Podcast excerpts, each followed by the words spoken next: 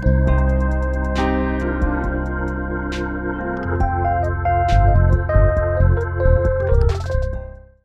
todos, sejam muito bem-vindos à Conexão Capital, sessão de encontros da Capital Aberto. Todas as semanas aqui nesse espaço a gente promove entrevistas e debates sobre temas da atualidade que impactam o mercado de capitais.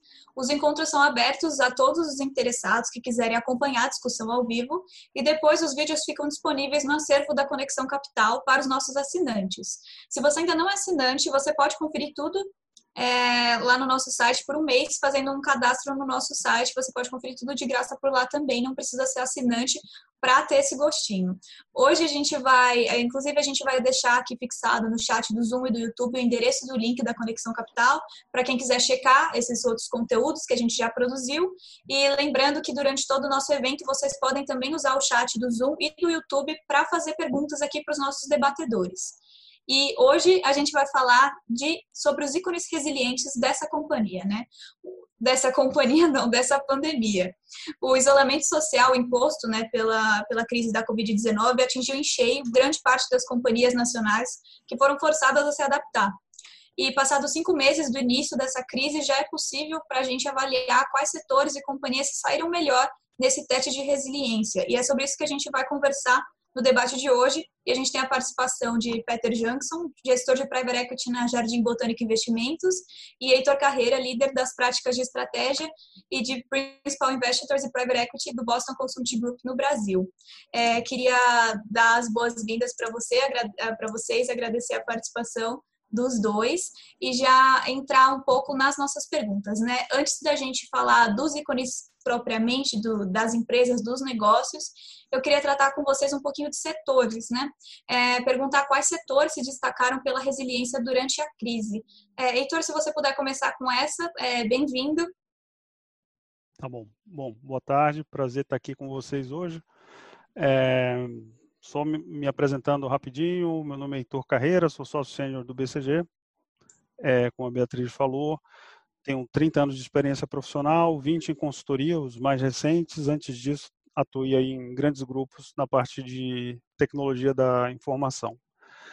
É, tem alguns setores são, são suspeitos, né? Quando a gente para para ver o que, que aconteceu recentemente, eu acho que particularmente a gente teve é, é, setores na parte de serviços que se saíram bem durante a crise. Então a gente pega toda essa todos os provedores de, de varejo que já tinham uma estrutura multicanal é, bem desenvolvida, é, todo o setor de delivery, é, exportadores de uma forma geral para a China, quer dizer, no primeiro momento a China parou suas importações, mas ela recuperou rapidamente, então a gente está falando aqui de setor extrativista, mineração, é, papel e celulose, o próprio agronegócio já, já retomou de uma forma muito, muito importante. É, você tem setores até que têm sido alvo de, de busca de private equity, por exemplo, cybersecurity, é um setor bastante visado, justamente porque as empresas estão migrando mais para o comércio eletrônico, a questão da segurança das transações é, é mais importante. É, ensino à distância, telemedicina.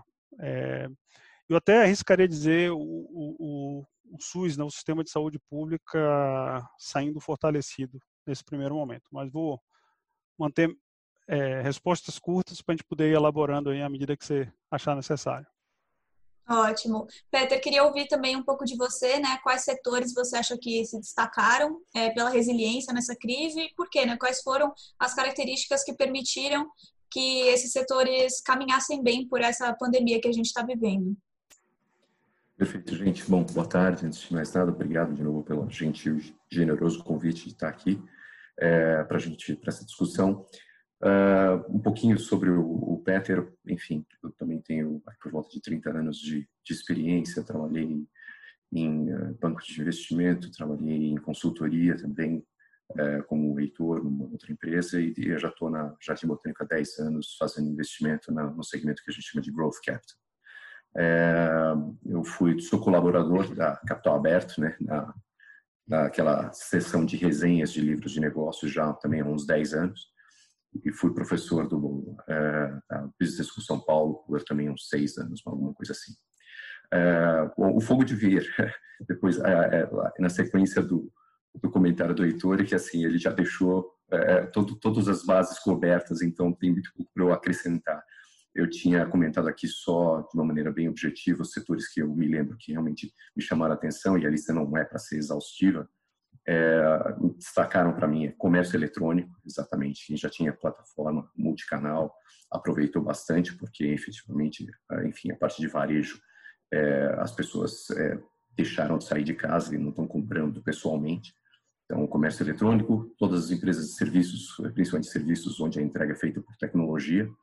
Aí eu diria que o setor de saúde também é outro setor que se destacou bastante, sejam as, as grandes farmas é, desenvolvendo, é, enfim, indo atrás das soluções para o Covid-19 e outros, é, outras doenças que estão afligindo a população. Então, eu diria que esses três assim são os que mais me chamaram a atenção de assim segmentos que foram muito resilientes ou que se destacaram nessa pandemia. Agora, é... você já, já, já, me perguntou sobre o que, que esses negócios têm em comum, é isso, Beatriz? Isso, eu queria saber o que, não, não exatamente entrando ainda nos negócios, né, mas esses setores, quais características deles fizeram com que eles é, fossem resilientes, né? Acho que você até passou um pouco sobre, é, por, passou um pouco por esse assunto, você mencionou a digitalização, era mais um pouco nesse sentido. Exatamente. Bom, eu, eu acho que uma maneira talvez de explicar isso é, é falar o que, que eles não são. O que eles não são é, são entregas de serviços barra produtos é, na modalidade presencial. Então, quem, para exemplificar isso, basta falar do setor que mais sofreu. Eu diria que mais, o setor que mais sofreu é o setor de hospitalidade, né? Sejam bares, restaurantes, é, sejam hotéis, sejam empresas aéreas, tudo que está, digamos, ligado a esse ecossistema são aqueles que sofreram mais porque dependem da experiência presencial. Todo mundo que entrega o seu produto a serviço é, utilizando tecnologia, é, obviamente, é, ele tinha uma defesa natural para esse fato das pessoas não saírem de casa. E, além disso, todo mundo precisa é, é, é, comer, alimentar suas famílias, então, quem tem uma maneira de entregar todos os, todos os produtos do varejo de uma maneira eficiente para seus consumidores acaba tendo uma uma, digamos, uma bela vantagem e os resultados desse primeiro, principalmente do segundo trimestre, que estão começando a sair agora, vão demonstrar isso para algumas dessas empresas. Ótimo. Então, queria é, entrar já em quais são essas empresas, né? Quais vocês acham que são ícones desse processo e o que esses negócios é, têm em comum que permitiram que eles fossem resilientes durante a crise? É, até, até acabei, eu comentei, né? Acabei esquecendo de falar que o, que o Peter é nosso colaborador aqui, está aqui com a gente há muito tempo fazendo a coluna prateleira. Vocês podem conferir lá no site da Capital Aberto também o trabalho que ele tem feito com a gente. E queria começar essa pergunta por você, né? Anterior comecei com o Heitor perguntando quais então vocês você acha que são esses ícones entre as companhias. Bom, é, vamos lá. É, uma coisa interessante quando a gente olha o mercado nos Estados Unidos, é, tem cinco empresas que hoje em dia fazem é, 20% da capitalização do, do S&P. Tá? E isso é assim uma marca muito pesada quando você olha que só cinco empresas são entre aspas 20% do mercado. Tá? E eu vou começar falando delas. É o maior lugar comum é falar do, é, tem uma sigla em inglês que é F-A-A-N-G, né? FANG. É, FANG é, digamos, são as presas do vampiro, né? Só que nesse caso esse FANG tem dois As, né? E são Facebook, Amazon, Apple, Netflix, Google. Tá? Então é, você vê que tem empresas que estão ligadas à parte de entretenimento, tem parte, obviamente, de é, do comércio eletrônico, é, tem plataforma de busca é, e tem também todos os devices onde que a gente usa para acessar toda essa vida eletrônica. Né? É, no Brasil, enfim, você vai pegar é, Mercado Livre, é, Magazine Luiza, o próprio Pão de Açúcar, é, tem várias empresas que, enfim, que são desse setor é, de varejista, mas ainda muito fortes em plataforma de tecnologia. Tá? E tem uma série de outras que, por exemplo, é até incrível citar que os IPOs estão voltando mesmo com a gente nesse estado de lockdown. Tá? Então, é, tem uma série de empresas que está acessando o mercado, mesmo nessa época que a gente pode encarar com uma tremenda, um tremendo desafio.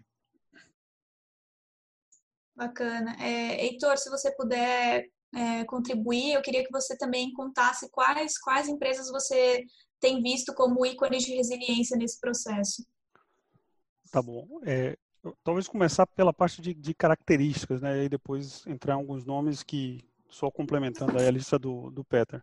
Que são empresas que reagiram muito rápido, quer dizer, tem um susto da, da pandemia, ok, tem as ações de curto prazo, mas são empresas que mudaram a agenda muito rápido, aquelas que puderam, né? Por exemplo, a turma do setor de hospitalidade, a parte de gestão de crise, ela perdura mais porque, de fato, sumiu a, a demanda deles. E o que a gente viu foi que, dentro de cada setor, a, a, a variabilidade de resultado, então, muito exemplo de varejo, né, que eu vou te falar aqui, que o Peter falou também. Mas você vê que o varejo, na média, ele está é, é, com uma boa performance, mas você tem empresa que está performando muito bem tem empresa que está com performance negativa. E aí, quando você vai ver as diferenças, eu acho que tem a ver sim com a parte de transformação digital. Então, muita gente tentando improvisar agora algo, um dever de casa que já devia ter, ter sido feito, tanto com relação à multicanalidade, quanto com relação à digitalização, com relação à, entrega é, é, para o, o, cliente aonde ele quer, na hora que ele quer. Então, quem tinha esse músculo já desenvolvido, acho que, que sobressaiu muito. É, tem também a turma que já tinha o, o, algum plano de contingência, ou que já operava de alguma forma em rodízio de, de home office, porque uma coisa é você já trabalhar nisso e aumentar a escala, a outra é você mandar 10 mil, como a gente teve clientes, 10 mil, 15 mil, 20 mil funcionários para casa e, e provisionar os laptops e cuidar da segurança e, e garantir os acessos é, é, aos sistemas corporativos da noite para o dia. Né? Quem já fazia isso, acho que teve um, uma melhor adaptação. Mas para a gente chegar em nomes, né, eu acho que o Peter mencionou aí Magalu, Pão de Açúcar, é, o Mercado Livre, eu adicionaria o, o, próprio Carrefour, Americanas, eu acho que a RAP e, e a Amazon, que, que, entrou há não muito tempo no Brasil, é, ela está, de alguma forma, se beneficiando desse momento para, com serviço é, diferenciado, se posicionar mais fortemente no mercado. Mas, como você pode ver, são todas empresas de atender o cliente dentro de suas casas, né? que é o que está sendo requisitado agora. Eu achei interessante que você mencionou, é, que é uma coisa também que a gente já esperava, né? Que as empresas que já tinham certo, uma certa preparação foram as que se deram melhor nesse cenário, né? Eu queria saber de vocês se vocês têm algum exemplo de uma empresa que não estava preparada, mas que conseguiu mostrar resiliência nesse cenário, que conseguiu é, se adaptar rapidamente. Foi uma coisa também que o Heitor comentou que, que é um ativo importante. Se vocês têm exemplos desse tipo de empresa eu posso continuar aqui a, a resposta é eu acho que o varejo de vestuário, por exemplo, não estava preparado para isso, para um, um, momento desse. Até porque é uma, uma categoria high touch, né? As pessoas geralmente é, é, gostam de tocar, experimentar, e é, é, um setor que basicamente é offline aqui do Brasil. Tem algumas tentativas de, de, de levar isso para o mundo online. O que, que aconteceu? Então elas foram pegas de surpresa, as grandes aqui, tá? É, e, e, a primeira grande reação foi, olha, vamos imitar um processo digital. Então o que, que é isso? Basicamente é botar vendedor em WhatsApp e, e você escreve, você acha que está falando com um robô? Não, você está falando com uma pessoa que está ali se virando para tentar manter alguma parcela das suas vendas. É, então, isso é uma boa resiliência, é uma forma de você não, não perder o seu cliente, mas é, é, isso é um custo muito alto, né? Você fazer isso desse tipo de coisa e, e, e, você pagar pelo delivery na casa do. Tem todo um custo adicional de levar o produto na casa do cliente que, que precisa ser adicionado. Então, eu, eu acho que esse setor ele teve uma reação ainda criativa, inicial, e as empresas estão vendo agora como é que elas automatizam isso, né? Porque, na verdade, você incorpora aquilo dentro da sua, da sua oferta, mas num primeiro momento, é você imitar um processo digital e depois você migrar. Eu acho que está tá acontecendo isso ainda, não consigo dizer quem já conseguiu, porque elas ainda estão nesse processo. Mas é um setor que me chama bastante atenção em termos de dinamismo, de tentar reagir a isso. É super interessante isso de, de tentar mimetizar né, a experiência que a gente tinha fora, que a gente tinha no, no offline, né? As pessoas têm, às vezes, têm tem medo de comprar roupa que não vai servir e ficam, ficam com todo esse receio. Então, é um, é um case interessante né, que você trouxe. Queria também saber do, do Peter se você consegue destacar um setor ou um negócio que você acha que, que conseguiu fazer conseguiu fazer esse processo, né, conseguiu resistir mesmo não estando preparado.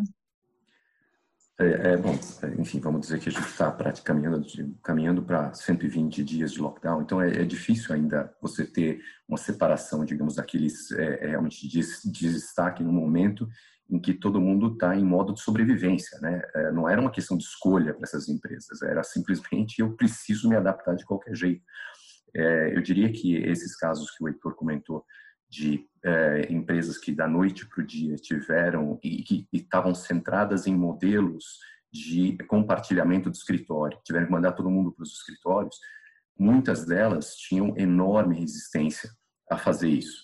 Tá? Então havia comentários públicos é, de, é, enfim, o próprio Zuckerberg é, e alguns outros assim ícones líderes na área de tecnologia achavam fundamental o próprio o, o, o locus, né, o próprio é, o campus da Apple é um lugar onde as pessoas é, é, foi construído para as pessoas se encontrarem.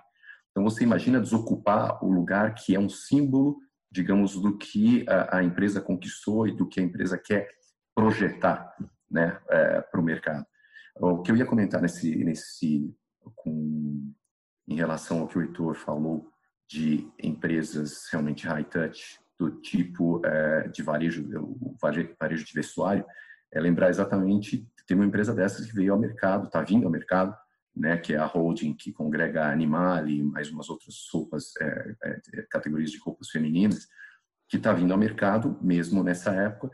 E um dos grandes desafios que eles estão tendo é exatamente como você organizar é, essa força de vendas, digamos, por WhatsApp e como é, estruturar os incentivos é, que antes eram muito claros. A pessoa entra na loja, faz, você faz uma boa venda, você tem comissão como organizar isso nesse novo mundo. Então, tem uma série de sistemas auxiliares que as empresas é, precisam para realmente é, é, ter sucesso na sua jornada e que precisam ser adaptados também. Né?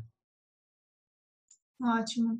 E, bom, queria perguntar um pouco para vocês também qual a importância da postura dos líderes nesse processo, né? O quanto a figura do líder ajuda, é, o quanto ela é importante e, e por quê, né? Quais as características que a, que a liderança, que a diretoria, o conselho podem ter para ajudar as empresas a passar por esse momento da melhor forma possível.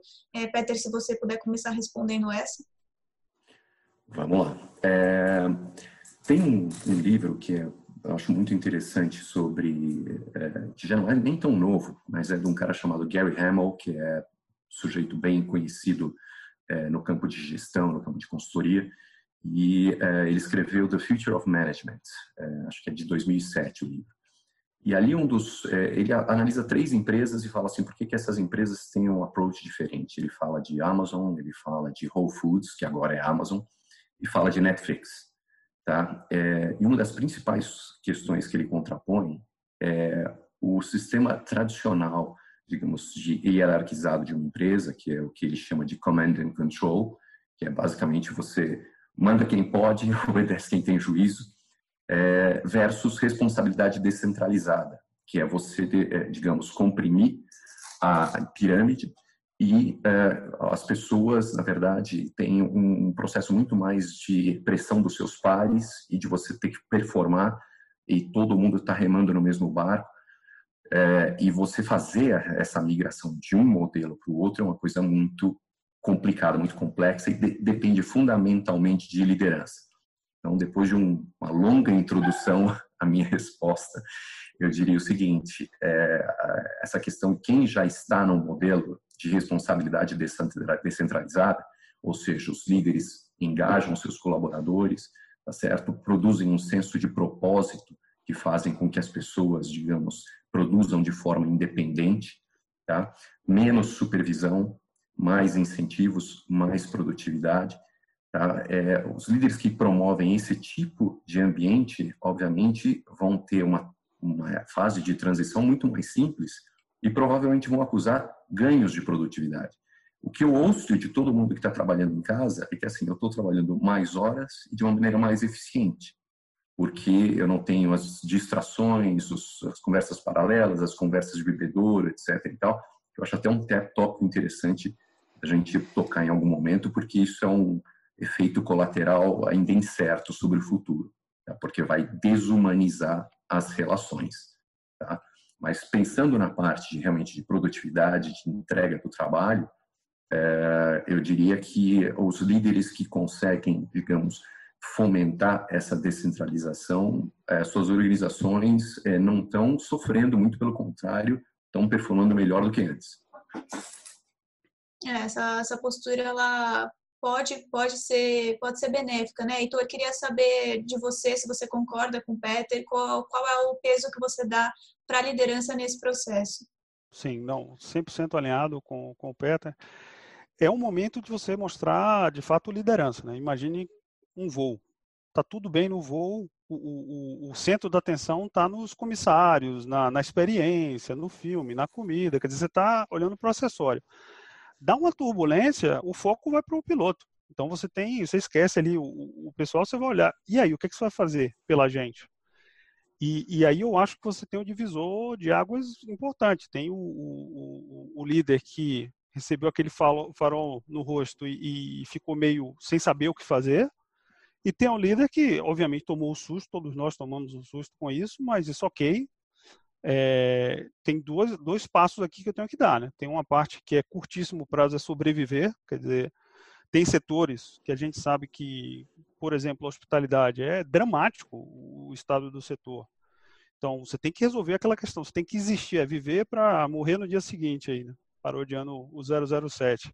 Mas, passado esse momento, também esse líder e aí ele tira um pouco da, da, do centro de gravidade dele, e aí eu concordo com o Peter, ele devolve para o time, ele tem que criar as equipes que vão preparar para esses 12, 24 meses que a gente tem pela frente, onde o Covid vai existir, não vai ter cura até lá, e a gente vai ter que saber lidar com isso. Quer dizer, eu sobrevivi, tá bom, mas como é que eu vou passar o próximo ano, um ano e meio? tem, a, a, empresa precisa de uma resposta para isso. E, e, e, como equipe, ele tem que montar uma equipe muito boa, poucas pessoas, boas pessoas, que uma parte vai ficar cuidando da operação, outra parte vai ter que tirar o nariz de dentro da água para ver o que é que vem pela frente. E alongar esse período também para, tá, um dia a gente vai encontrar a cura da, do Covid, tomara que mais cedo do que tarde. É, qual é o mundo que emerge disso? É, a gente viu vários, vários exemplos no, no, na história da humanidade onde uma grande crise dessa entrega um mundo diferente do que a gente tinha antes. É, é então, esses grandes líderes, para mim, eles estão pensando nisso. Então, eles seguiram quase que um, uma agenda, né? Definir essa equipe para lidar com, com a crise, depois se preparar para esses 12, 18 meses que tem pela frente, meter a cara mais além da, da crise, para esse novo futuro e, e, obviamente, ver como é que eles estão aumentando o seu foco, por exemplo, a gente falou de digitalização. A gente fez uma pesquisa com, com clientes nossos, 89% do, do, do, dos respondentes falaram que eles estão ou acelerando ou iniciando um processo de transformação no meio dessa crise. Quer dizer, isso pode posicionar a empresa de fato para ganhar no médio e longo prazo. E você tem algum, você poderia citar algum exemplo de um líder ou de uma empresa cujo, cuja equipe esteja fazendo um bom trabalho? Olha, eu, eu posso dizer para você, não empresas individuais, né? Consultor tem sempre o risco de falar de um cliente, não falar do outro e a turma ficar com ciúme, né? Mas eu posso falar de setor, eu estou vendo uma coisa muito bacana da dentro de uma coisa terrível que é a crise, se, se pudesse, ela não existiria, né? Mas dado que ela está aí, eu estou vendo, por exemplo, o empresariado brasileiro com algumas atitudes, eu acho que antes até impensáveis. Né? Então você está vendo grandes competidores, pega aí o setor financeiro, um Bradesco, um Itaú, um Santander, se juntando para ir a mercado com, com uma proposta que ajude a atenuar um pouco a dificuldade. É, você pega, por exemplo, um Itaú com um nível de doação também nunca visto anteriormente por aqui. Então, essa questão de, de, de ajudar a sociedade nesse momento, mas até mais amplamente o empresariado brasileiro, por exemplo, com, com esse, esse compromisso com a agenda verde, a preocupação com a Amazônia, no meio dessa crise toda, eles estão achando tempo para pegar essa liderança e, e, e, não deixar o Brasil ser impactado por um, um mau posicionamento. Então, não é só o agronegócio que está preocupado com isso, é o empresariado brasileiro de uma forma ampla. Então, acho que são sinais de, de esperança, sinais de, de, bons comportamentos que estão vindo de uma situação adversa, mas sem citar muito o nome de empresa. Tá ótimo. É, Peter, queria perguntar para você, acabei não, não perguntando para você sobre é, esses negócios, né? Se você tem algum exemplo de um negócio, de um líder ou de uma empresa cuja cuja diretoria esteja fazendo um bom trabalho nessa crise para esse movimento de resiliência, se você quiser contribuir. É, então, é, obviamente, correndo o risco de é, fazer, enfim, autopropaganda, é, eu não vou falar de mim, mas vou falar de uma das empresas que por nós investida, né? Que, enfim, é, eu peço que vocês me deem essa, esse espaço dessa licença poética, mas é o único caso que eu sigo mais de perto também, porque eu faço parte do conselho da empresa. A empresa chama-se MZ, é, Grupo MZ, MZ Consult, é uma empresa de comunicação corporativa com foco grande na área de relações com investidores. E bom, essa empresa está tendo um ano enfim, fantástico, ano recorde em todas as métricas financeiras e eu tenho participado de vários dos momentos onde o líder da organização, CEO, é, digamos, é, traz todo mundo para uma live como essa para divulgar os resultados, para falar das iniciativas, para é, celebrar os aniversariantes do mês. E a empresa fez algumas coisas que foram muito interessantes assim, é, é, pontuais, mas é, para indicar para os colaboradores a preocupação que, tá, que tem com eles nesse momento. Então, é, por exemplo, dar um orçamento para as pessoas é, fazerem uma, é, melhorias no seu home office, comprar uma cadeira, comprar um apoio, comprar alguma coisa. Todo mundo recebeu lá um, um cheque de algum, enfim, algumas centenas de reais para poder, é, digamos, ficar melhor preparado dentro de casa para poder é, ser produtivo no trabalho. É, um outro dia, a empresa pegou e mandou entregar na casa de todos os colaboradores, entregar uma pizza, que é uma coisa muito pequena, mas ao mesmo tempo exatamente é, é para fazer as pessoas lembrarem desse sentimento de pertencimento, tá? de que eles fazem parte de uma, uma, uma, família, talvez seja um exagero, mas é exatamente isso, é criar um, um ambiente onde as pessoas, é, é, lembrar as pessoas essa sensação nesse é, momento que a gente é totalmente low touch ou no touch, né, de que é, elas fazem parte de uma organização que se preocupa com elas. Eu acho que isso, isso dar essa sensação, mesmo que sejam coisas pequenas, que obviamente acho que não, não sei se dá para fazer numa grande organização, mas numa pequena organização isso tem sido muito efetivo para a gestão da, da MZ. E ali realmente eu acho que a gente está vivendo um momento muito interessante em termos de produtos, serviços, clientes e resultados. Queria pegar esse ponto que você trouxe da interação para juntar com uma pergunta que a gente recebeu aqui da Simone. É, tanto que você você citou né o quanto é importante esse se, se sentir parte né e ela traz um, um pouco da fala que você teve antes sobre a desumanização ela quer saber quanto o distanciamento e essa desumanização que você citou pode afetar as relações entre as pessoas e os próprios negócios. Se você enxerga algum fator de risco para as empresas nesse aspecto e também depois passar a pergunta para o Heitor. Vamos lá, eu quero abordar dois, dois aspectos, então. Então, na verdade, quem é, citou esse, fez esse comentário algumas semanas atrás no Wall Street Journal foi o Satya Nadella, que é o, enfim, é o líder da Microsoft, né? E é, o que ele falou que ele, ele é, entrava nas lives, estava sendo produtivo, conseguia, enfim, é, é, tocar sua agenda executiva, mas o fogo aqui, essa desumanização é no sentido de que você é, perde a capacidade de ter empatia pelas pessoas, perguntar como estão suas famílias. Você não tem aqueles cinco minutos antes de começar a reunião, onde você, você fica batendo papo. É, é uma questão que a gente tinha antes e que aquela coisa, às vezes é uma pessoa num outro departamento, você, o fato de ter conhecido, ter tomado uma cerveja com ela e tal, a pessoa te pede alguma coisa, você vai ajudar. Hoje em dia, como são todas pessoas bidimensionais atrás de um computador, é, você vai perder naturalmente essa questão. Tá? É difícil você criar uma empatia e colocar-se no, colocar no lugar do outro para é, é, criar um ambiente mais colaborativo. Eu acho que nesse sentido que existe um risco. Por outro lado, para os negócios, Tá? Eu já ouço pessoas falando assim, pô, antes eu andava 40 minutos de carro para fazer uma reunião, fazer uma reunião de 40 minutos e depois tinha 40 minutos para voltar. Hoje, como não existe essa possibilidade de fazer ao vivo, todo mundo aceita a tela de computador, então a produtividade das, das pessoas aumentou demais. Você tem mais tempo nas mãos e isso tem um efeito positivo. Você vê é, de IPO, que a gente estava comentando antes, estão sendo feitos de forma totalmente virtual, enquanto que no passado todo mundo se queixava daquelas duas semanas de roadshow, que é uma semana na Europa, uma semana nos Estados Unidos, não sei quantas reuniões por dia, que era um rolo compressor sobre as pessoas. E hoje todo mundo faz virtual e tem funcionado. Então, um, um lado negativo e um lado positivo. É, né? Tem, a gente tem esses dois aspectos. Queria ouvir também o Heitor, o que, que você acha dessa provocação da Simone? Qual, se você também vê dois aspectos nessa desumanização, como é que você vê isso?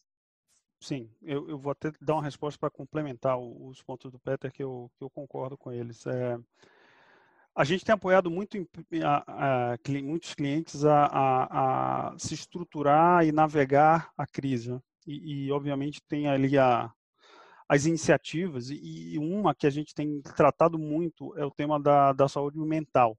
Acho que era um, era um tema que, obviamente, preocupa de uma forma ampla a sociedade, tem crescido casos e tem se falado mais, tem tido mais transparência de, de até de temas como depressão, etc. Mas eu acho que, que essa situação que a gente está vivendo, ela exacerba um pouco essa, essa questão. E, e, você não tem o colega ali passando, vendo, ajudando a, a detectar, né? Então, no, no, lado da saúde mental, que a gente tem comentado com, com os clientes, e obviamente incentivado os clientes a trazerem profissionais específicos, não é o tipo de, de trabalho que a gente atua nele. É, tem um lado do cansaço, que acho que o, que o Peter mencionou muito bem, quer dizer, eu estou produtivo, mas basicamente eu hoje não tenho mais o rito. O rito de sair da minha casa, ir para o meu trabalho. Aquilo é, é todo o início de uma rotina de trabalho.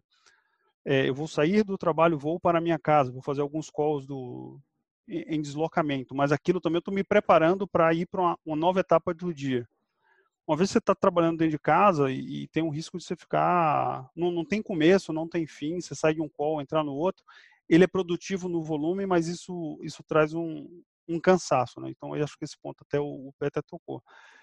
Mas tem o tema do isolamento também, né? Eu acho que o, o, trabalho ele tem uma componente social importante. Então, algumas pessoas preenchem um pouco, se, se tornam plenas também via trabalho, porque ali ele tem alguns amigos, ele tem algum contato, ele tem alguma interação. E, e as empresas, pelo menos alguns casos que a gente está vendo, elas estão vendo mais funcionários com, com esse tema da, da saúde mental, dizer, olha, eu estou começando a ter deprivação de sono, estou começando a, a, criar um quadro depressivo e as empresas estão tendo que, que, lidar com isso. Eu acho que, que e, e, a gente tem recebido input disso de muito de muitos colegas ou de muitos clientes. E, e, e o ponto aqui é é uma doença em muitos casos e, tem que ser tratada as pessoas não estão indo a, a, médico nesse, nesse período e, e é, é, um momento de atenção redobrada do, dos gestores. Né? Você saber, você ter aquele contato que, que o Peter falou, né, do, da, da cerveja, do cafezinho, você não deixar de ter porque você está atrás de um computador. Eu acho que é, agora é ainda, é ainda mais importante você fazer esses checks até para você poder detectar se algum dos seus é, colaboradores está numa situação dessa e, e levar isso para um departamento de RH e tratar isso da forma devida, porque não dá para descuidar. É, pode acabar virando um risco para a própria empresa, deixar isso crescer muito, né? Com certeza. E não, entrando. Desculpa, Peter, quer complementar? Não, eu, eu, eu, queria só fazer exatamente um comentário em cima disso, que é, a gente não percebe uh, os limites físicos do escritório da casa, como o Heitor falou, nem os limites de segunda, terça, quarta, quinta, sábado e domingo.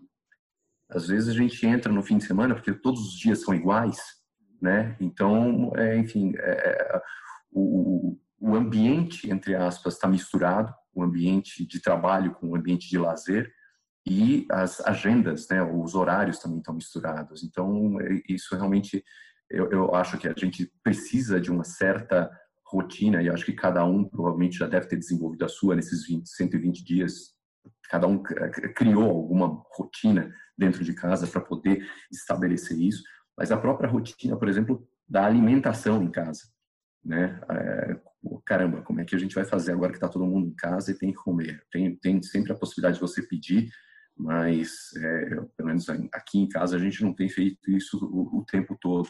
Então tem, você tem que entrar dentro da sua rotina, cada é, lar é, tem que inserir dentro da sua rotina, assim, como é que a gente vai é, é, lidar com a situação das, dos momentos de almoço, jantar e tudo mais, né? Como é que a gente equilibra essas coisas?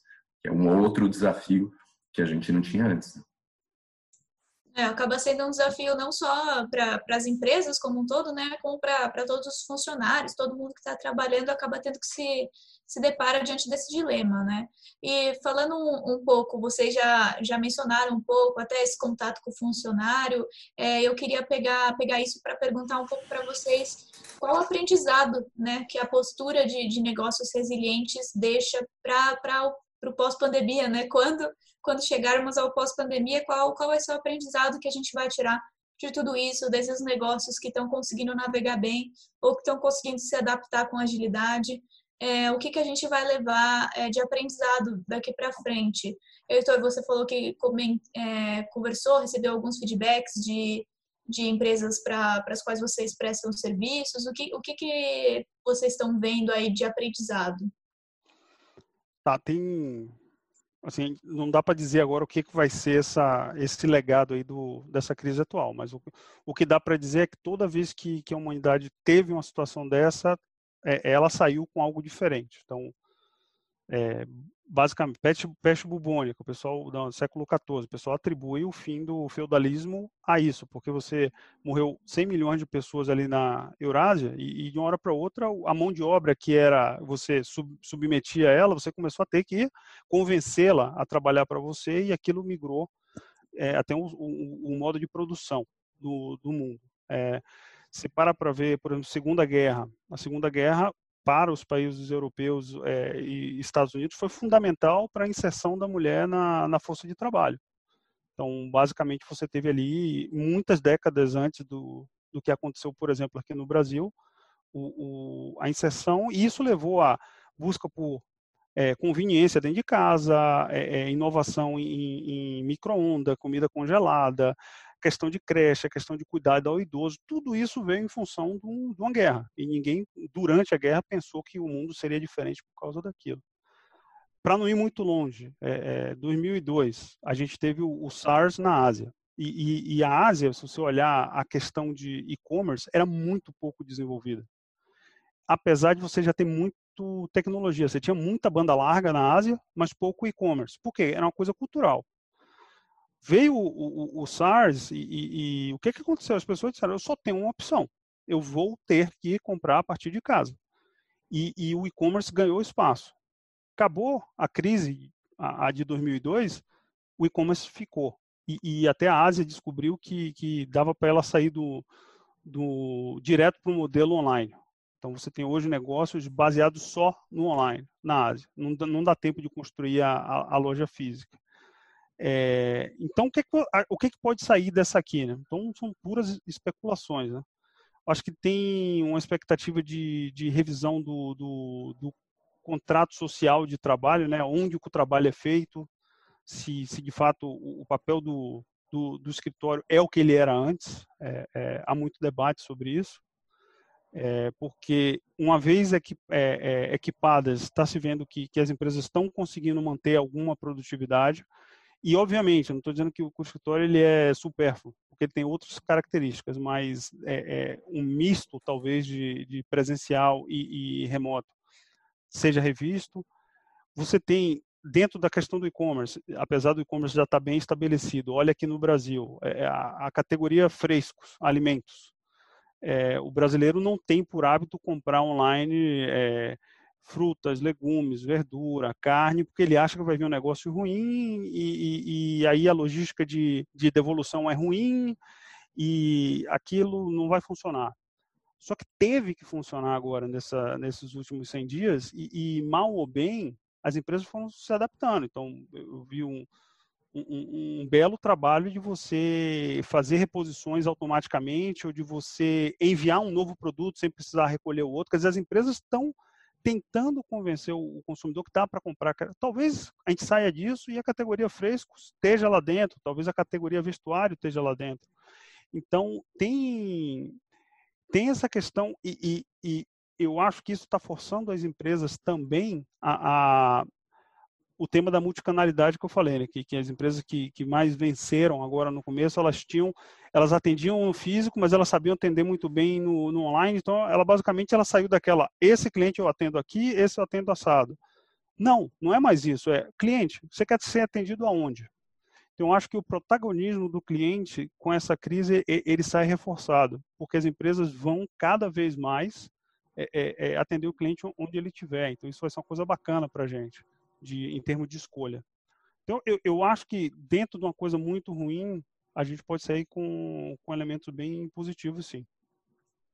Eu achei super interessante que você até citou algumas, alguns eventos passados, né, que tiveram transformações grandes para a gente, porque a gente vai fazer um outro encontro na quarta-feira justamente sobre a história das pandemias para tratar aí é, de, disso que você falou, né, dessas transformações da peste bubônica, da SARS e de outras de outros eventos que acabaram modificando não só a sociedade, mas também os negócios. Então achei super bacana que você já trouxe aí esse essa, essa prévia.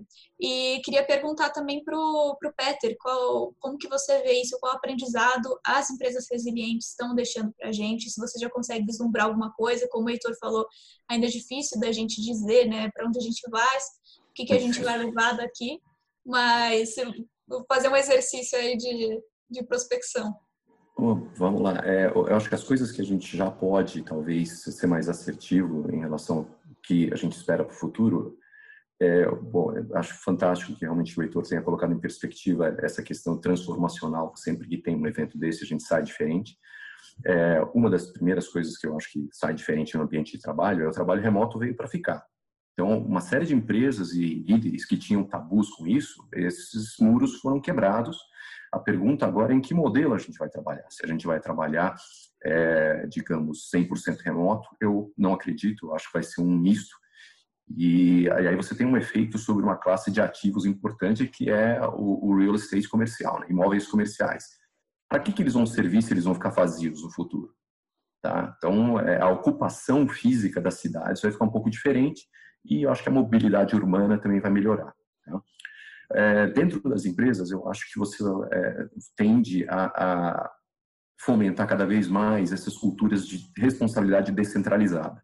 Você vai ter novos desenhos organizacionais, menos camadas de supervisão mais incentivos à produtividade. Tá? Eu acho que essa, esse é um efeito importante sobre as empresas.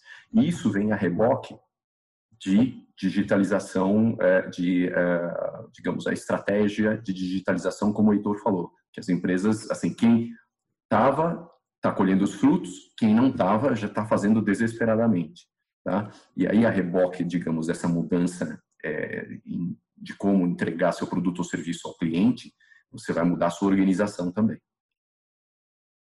E pensando, pensando nesses, nesses novos aprendizados, nesses novos hábitos, a gente tem aqui uma pergunta, perguntando se vocês acreditam que, que esses hábitos novos, que tendem a se sedimentar, podem mudar o destino de negócios inovadores e disruptivos, como são Uber, Airbnb e WeWork.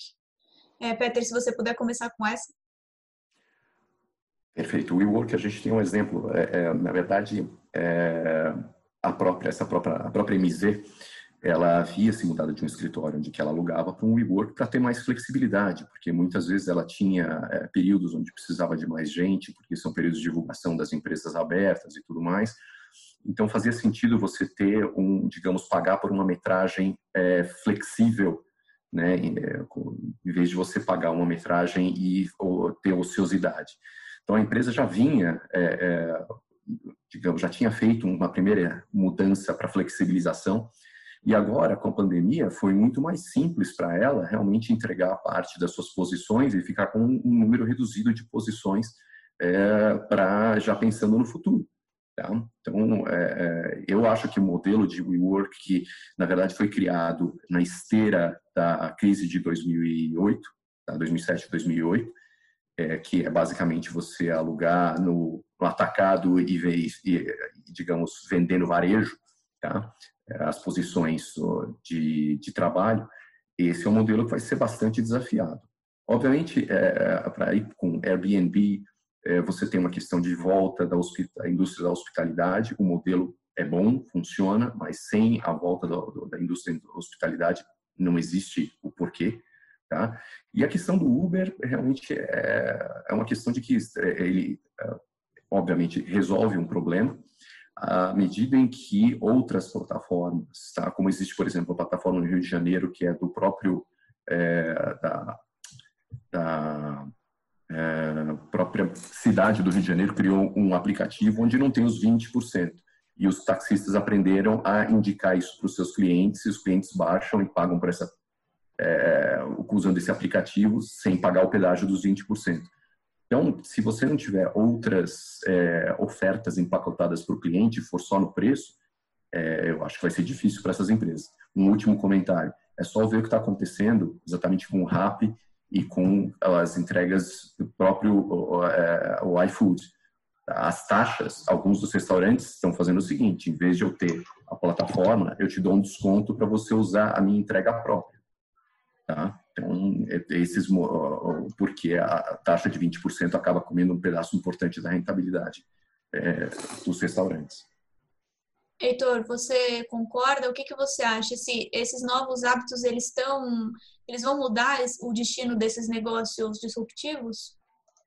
Você tem um ajuste de, de curto prazo e você tem a, a, tendência que a gente vê até histórica. Né? Então, se você me perguntar se eu continuo acreditando na tendência de, de, sharing das pessoas quererem usar, mas não necessariamente ter os bens, eu acho que isso aí é imutável. Isso é, é, é isso, é, já, já vem acontecendo. Agora, ah, o Airbnb tem uma situação é, é, de curto prazo é, é, desafiada? Tem, tem sim. Mas, por exemplo, isso não impediu que a Silver Lake colocasse um bilhão de dólares lá dentro. Então, no meio de uma crise que o Airbnb está basicamente sem operar é, na sua plenitude, você tem um, um, investidor institucional colocando dinheiro lá dentro. Posso te dar outro exemplo da, da, das agências é, é, virtuais né, de viagem. Ah, o setor de viagem acabou. Não acabou, gente. Eu tenho que acreditar que um dia uma pessoa não, nunca mais vai viajar. Não, não é verdade isso. Então a Apollo meteu 3,2 bi lá junto com a Silver Lake na Expedia. É, o, a Carnival, que não é nova economia, mas também está super afetada, não, não, tem mais cruzeiro marítimo hoje. Não impediu que o, que o PIF, lá, o, fundo do, do Middle East colocasse 370 milhões de, de dólares lá dentro. Quer dizer, você tem que. Não, não é o que está acontecendo hoje, né? É a tendência. Eu continuo acreditando na tendência. É, eu, eu, particularmente, eu, eu acredito na basicamente tendência de sharing. Eu, eu acredito na, na, tendência da, de conferência. Então, dá uma olhada no que aconteceu com, com, com a própria Zoom. Eu acredito no, na tendência já, já de muito tempo de busca por maior conveniência do, do, da população global e do brasileiro, acredito. Então, pô, um, um, modelo disruptivo a la Rap, a la iFood, Uber Eats, é, é, isso é uma coisa que está sendo incorporada e, e vai ter o, o, ajuste de curso, mas no longo prazo eu acho que são, são boas plataformas, sim. Tá ótimo. Bom, a gente está chegando aqui nos, nos momentos finais, nos minutos finais da nossa, da nossa conversa, do nosso encontro. Então, para terminar, queria deixar uma provocação para vocês, é, saber como, como as companhias podem se preparar para resistir a crises futuras, né? Se, se a pergunta anterior já era um exercício de futurologia, esse é um, é um pouco, pouco mais além. Queria que vocês dessem aí uma, uma dica, um conselho, o, o que, que é essencial para que as companhias mantenham essa resiliência para outras crises que ainda podem vir, tão, ou, tão graves quanto essa, menores, maiores, o que, que é essencial para que a gente mantenha essa resiliência? É, Heitor, se você puder começar. Tá, deixa eu te falar então de, de duas coisas. Né? Uma é como evitar que essa crise gere a próxima crise, que eu acho que até é diferente da pergunta que você está me fazendo, o, o, que as empresas entrem numa dinâmica que elas não vão conseguir sair dessa crise. Eu acho que é a primeira preocupação. E por que, é que eu falo isso? E aí, novamente, eu vou isolar as empresas dos setores muito afetados, porque essas têm que focar ali no, na sobrevivência. Mas imagina que você perdeu demanda, um, um, um, um varejista que tem uma loja no shopping e a prefeitura mandou fechar o shopping. É, essa pessoa vai ter que passar aí esse inverno aí, passar chuva e, e, e, sobreviver. Alguns vão conseguir, outros não vão conseguir. Mas quem conseguir, quem tiver condições é, é, é de, de conseguir, e vamos dizer, tem que cortar 10. O que a gente tem conversado muito com nossos clientes que têm essa, esse direito né, de, de sobreviver, que nem todo mundo vai ter, infelizmente, muita empresa vai quebrar, é, que ele não corte 10, que ele corte 12. E pega esses dois e invista. Não deixe de fazer inovação. Porque um outro estudo que a gente fez mostra que empresas que entram nessas espirais de corta custo, corta custo, corta custo, corta custo, deixam de investir nas suas principais vantagens competitivas e, e desaparecem. Elas simplesmente não tem por que um consumidor comprar delas mais. Então é, pô, tem que cortar 10, corte mais, corte 12, mas garanta que você está investindo em inovação que lhe dá o direito de viver a próxima crise. Então acho que, é, que é, essa é uma primeira é, provocação. A outra é, a gente costuma dizer que você tem duas reações. Você tem o ahá e o caramba, né? Ahá é quando você tem uma boa ideia e o caramba é quando um problema bate na sua cara. É melhor ter ahá do que caramba, né? Mas a pandemia foi um caramba para muita gente. Que você, ah, transformação digital, ah, é importante, legal, previsão de demanda, automação industrial. Então, vamos fazer, claro, e, e prioriza, empurra com a barriga. É, quem fez se, se, se deu menos pior, vai, vamos pelo menos colocar assim, nessa crise.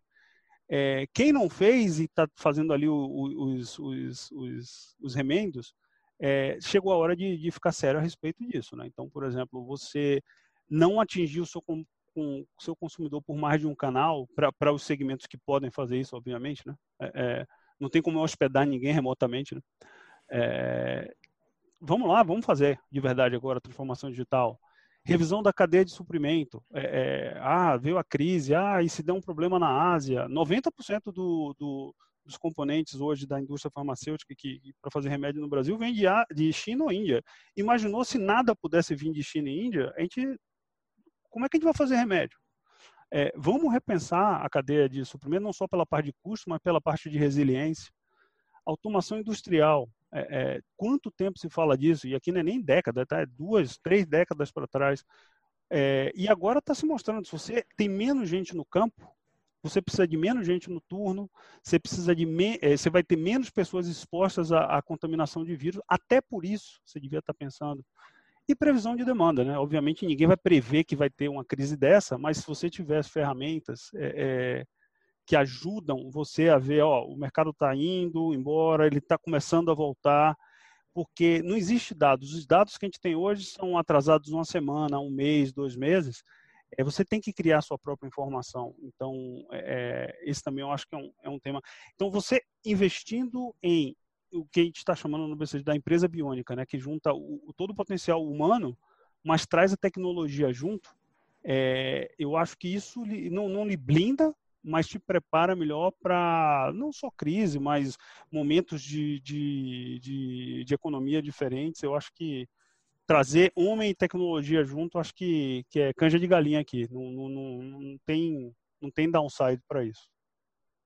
Achei interessante que você trouxe esse conceito de, de empresa biônica, né? Da gente unir o humano com a tecnologia, que, como você mesmo disse, é uma coisa que se fala já há muito tempo e agora está se provando super necessário, né? E queria também ver a opinião do Peter. Peter, o que, que você acha? O que, que a gente. Como as companhias podem se preparar para serem resilientes em crises futuras? Uh, bom, vamos lá. Eu, acho que a primeira questão que a gente tem que reconhecer nas crises é que cada é, elas vêm de todas as cores, credos e tamanhos, tá? Então é difícil antecipar a natureza das crises. Por exemplo, a última crise que a gente teve, né, falou-se aqui é, é, no Brasil chegou só uma marolinha, tá?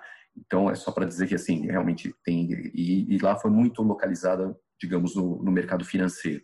Tá? Então, sem saber a natureza realmente das crises, é difícil dar uma prescrição única. Tá? Eu acho que o mais interessante aqui é lembrar realmente o conceito básico do darwinismo, que não é a empresa mais forte que sobrevive, mas é que é mais adaptável. Tá? Então, as empresas que, digamos, tiverem plataformas de, é, serviços aos clientes ou de produção mais flexíveis vão lidar de melhor forma com é, crises futuras, tá? E por isso a solução é diferente. Para quem é, precisa produzir e mover bens físicos, é um tipo de solução, enquanto que para quem produz conhecimento e informação é outro tipo de solução, tá? Então, em poucas palavras, é, mais, é, tem que, é, digamos, construir infraestrutura de empresarial mais flexível e retirar a rigidez, digamos, dos canais de suprimentos, rigidez é, de gestão, rigidez é, de processos produtivos. Tá? Tá ótimo, gente. A gente está aqui terminando. Queria agradecer muito a participação do Heitor e do Peter aqui com a gente hoje. Muito obrigado pelo debate que vocês trouxeram pelas ideias que vocês apresentaram para a gente. Muito obrigada também a todo mundo que está assistindo a gente aqui pelo Zoom, pelo YouTube. E lembrar vocês que na próxima quarta-feira, como eu já adiantei, né, a gente tem um outro encontro sobre a história das pandemias com o professor Alexandre Sais, que é professor de História Econômica na USP, e Michel Coforado, que é antropólogo especializado em consumo e comportamento. Lembrando também que no site da Capital Aberto vocês encontram o calendário completo com todos os nossos eventos e com o acervo dos conteúdos passados. Obrigada mais uma vez a todos, boa noite.